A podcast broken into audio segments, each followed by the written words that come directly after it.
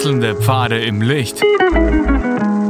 Willkommen beim Reinhard Pichler Psychologie Podcast. Diese Folge wurde ursprünglich als Video auf YouTube ausgestrahlt. Herzlich willkommen bei meinem YouTube-Kanal. Mein Name ist Dr. Reinhard Pichler. Was tun, wenn ich mit Menschen zu tun habe, die sehr, sehr hochmütig sind und die alles besser wissen? Ja, Hochmut und Besserwisserei ist schon unangenehm, weil ich fühle mich immer klein und der andere ist immer der, der mir das dann alles erklärt.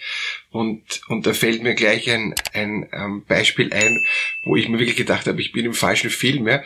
Äh, ich war ähm, in einer Situation, wo ich, wo ich ähm, für Personal verantwortlich war und, und, und wo ich auch ähm, Letztentscheider war, um, um äh, dann die Menschen einzustellen. Ja. Und da gab es ja viele, war eine große ähm, Firma mit über 1000 Mitarbeitern und äh, es, es war eine, eine lustige Situation. Ich, ich gehe aus, aus einer anderen Tür raus, nicht aus meinem Büro, nämlich aus, aus der Tür vom, vom Sekretariat.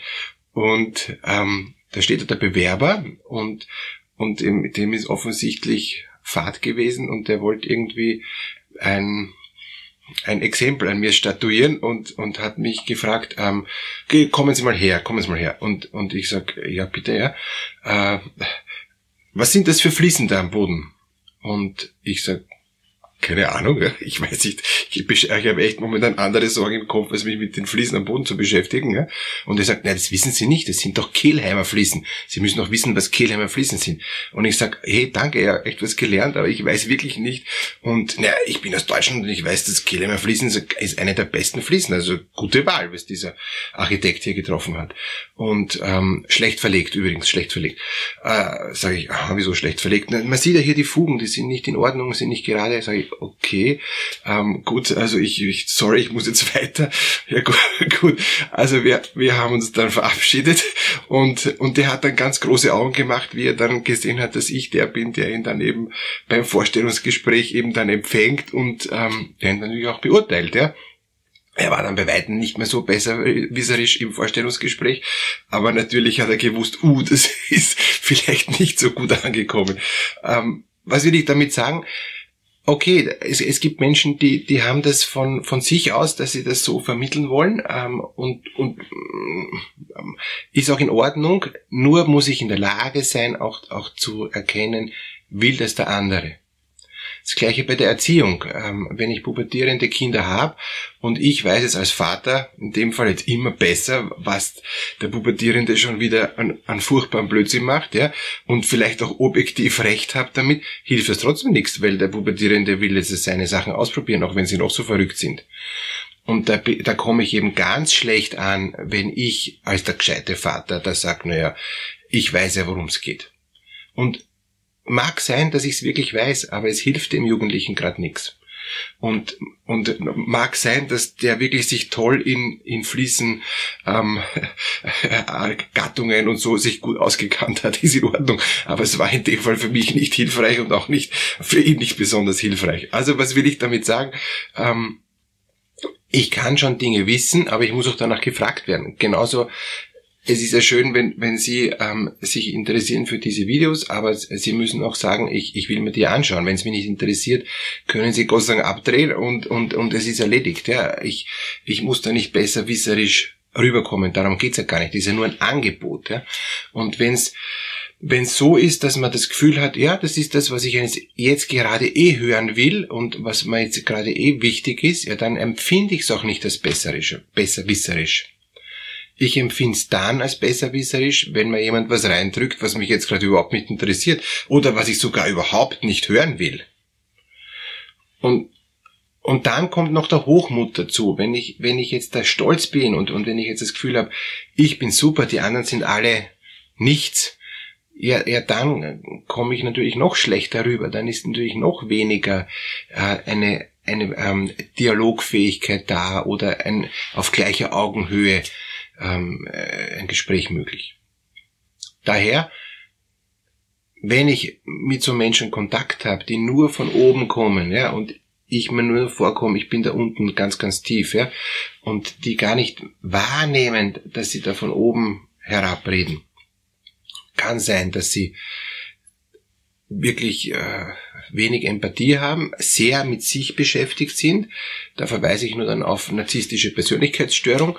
Äh, das ist schon ein, äh, ein, ein, ein Punkt, äh, wo man sich fragen muss, warum redet er so drüber? Äh, warum ist er so erhaben? Ist er so narzisstisch, obwohl er durchaus manche Narzissten auch sehr wohl auf die Person eingehen können, wenn sie was von der wollen. Aber, es, aber vom, vom inneren Wesen, vom, vom grandiosen Größen selbst, äh, was, was die narzisstische Persönlichkeit eben da in sich trägt, kann sein, dass der jetzt das Gefühl hat, er ist so erhaben, er ist so selbstsicher, dass er überhaupt nicht merkt, wie es den anderen geht. Und gibt aber auch Narzissten, die sehr wohl spüren, wie es den anderen geht, die sehr wohl empathisch sind wieder um ihre Zwecke äh, dann, dann äh, äh, zu erreichen und, und, und um selber ähm, zu gewinnen. Ja? Das, ist, das ist der Unterschied. Manchen ist das egal, weil die haben das Gefühl, ich habe eh schon gewonnen, ja. Und, und damit kann ich frei von der Leber wegreden, was, was ich das Gefühl habe. Und das wirkt dann manchmal sehr herablassend und sehr hochmütig.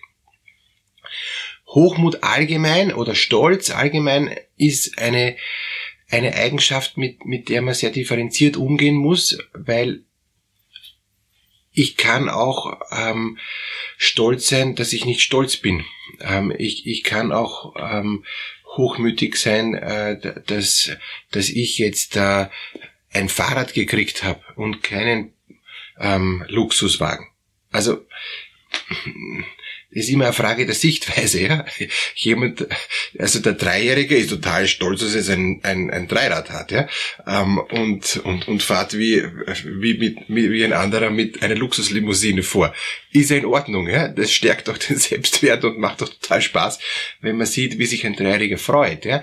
Und der wird jetzt auch dann nicht, keiner wird sagen, der ist, der, der ist hochmütig, ja er ist halt jetzt der Stolz, weil er hat jetzt auch ein, ein, ein Fahrrad oder ein Dreirad und kann selber auch Dinge tun ähm, und ist dadurch mobiler und flexibler und unabhängiger. Ja, super, das ist ja positiv.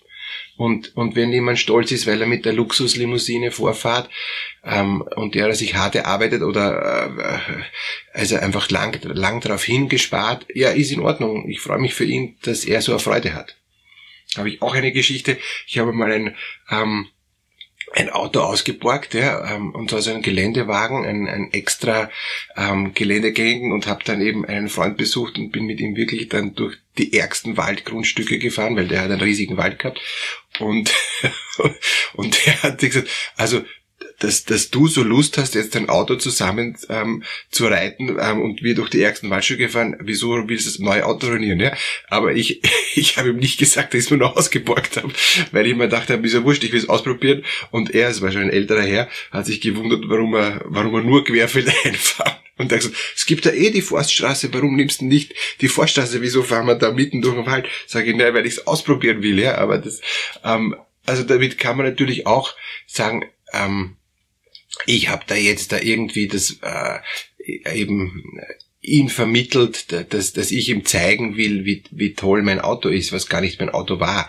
Also und und ich ich habe es versucht aufzuklären, aber er hat's nicht nicht verstanden, weil er auch schon schwerhörig war und und das ähm, nicht in seiner nicht in seinem Horizont war. Und dann habe ich gedacht, na lass ich's, ja, egal. Also das heißt, da, da geht es auch ein bisschen darum, wie wie wirke ich und, und wie kann ich damit auch umgehen? Wie wichtig ist es aufzuklären? Wenn ich die Rückmeldung kriege von, von anderen, du bist nicht okay, das, das passt nicht, wie du bist, ja, das ist unangenehm, ja, dann muss ich es bitte ändern. Dann, wenn, wenn die anderen das Gefühl haben, ja, das ist halt sein Spielzeug, soll er, soll er sich's lassen. Ähm, mich stört's nicht, dann ist es auch in Ordnung. Erst wenn der andere das Gefühl hat, bah, das, das ist wirklich nicht, nicht, nicht okay, wie der umgeht mit seinem Stolz und mit, mit seinem Hochmut und, und wie wichtig sich der fühlt und wie sehr der herablassend ist, dann muss ich in der Lage sein, ähm, das zu ändern. Aber sonst bin ich eigentlich recht, äh, sage ich mal, recht gütig zu Menschen, die, die hochmütig oder stolz sind weil, weil ich mir dann oft denke, sie brauchen es aufgrund von einem schwachen Selbstwert. Sie, ähm, sie sind gar nicht in der Lage, das zu reflektieren, weil es auch ihre Welt ist. Ich kann sie auch schwer aus der Welt herausholen und und will sie vielleicht auch gar nicht herausholen, weil äh, der will ja eh in seiner Welt sein und, und es geht eher oft darum, dass ich es mir nicht persönlich zu Herzen nehme. Wenn er mich persönlich angreift und wenn er mich vom von oben herab äh, angeht und sagt, na schau, was ich für ein tolles Auto habe und was du für eine Nussschale hast, ähm, dann kann ich sagen, was geht mich dein Auto an und, und, und lass meine Nussschale in Ruhe. Dann muss ich mich abgrenzen, dann muss ich mich schützen.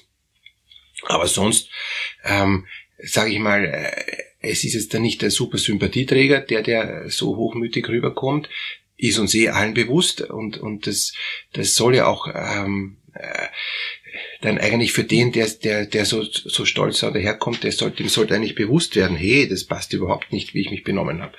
Und dem äh, Bewerber, der damals dann reinkommen ist und, und auf einmal mich groß angeschaut hat, weil er gesehen hat, okay, den habe ich zuerst ziemlich klein mit Hut gemacht, den Typen, jetzt wird er mich beurteilen, der hat das schon kapiert, ähm, dass er eigentlich weit übers Ziel geschossen hat. Er hat sich nicht entschuldigt, das war jetzt nicht ähm, offenbar auch für ihn dann nicht passend, dafür war er zu narzisstisch, aber grundsätzlich wahrgenommen hat er es, nur halt zu spät. Also gescheiter wäre, wenn ich gleich merke, okay, warum interessiere ich mich jetzt, dass ich dem erkläre, ob das jetzt Kilometer fließen und ob die gut verfugt sind oder nicht. Das ist ja völlig unerheblich. Also wenn ich so viel Selbstdistanzfähigkeit habe zu sagen, mm, das interessiert mich vielleicht, aber das muss jetzt irgendeinen Wildfremden nicht interessieren, deshalb lasse ich das, ähm, das wäre schon mal eine Hilfe. Letzter Punkt, es ist nicht immer klug, dem Stolzen zu sagen, hey, du bist stolz und, und hey, was fällt dir ein? Ich will, es interessiert mich nicht. Ich würde es persönlich eher hm, lassen. Es ist egal, es ist einfach seine Welt und, und er stört mich jetzt nicht massiv. Er greift mich nicht persönlich an. Sobald er mich persönlich angreift, dann muss ich mich schützen und abgrenzen. Aber solange er nur, sage ich mal, blöd redet, ja, äh, soll sein.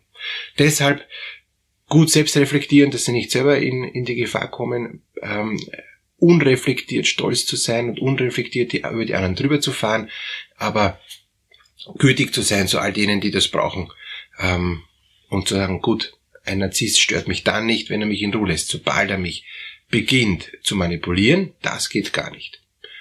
Alles Gute für Sie.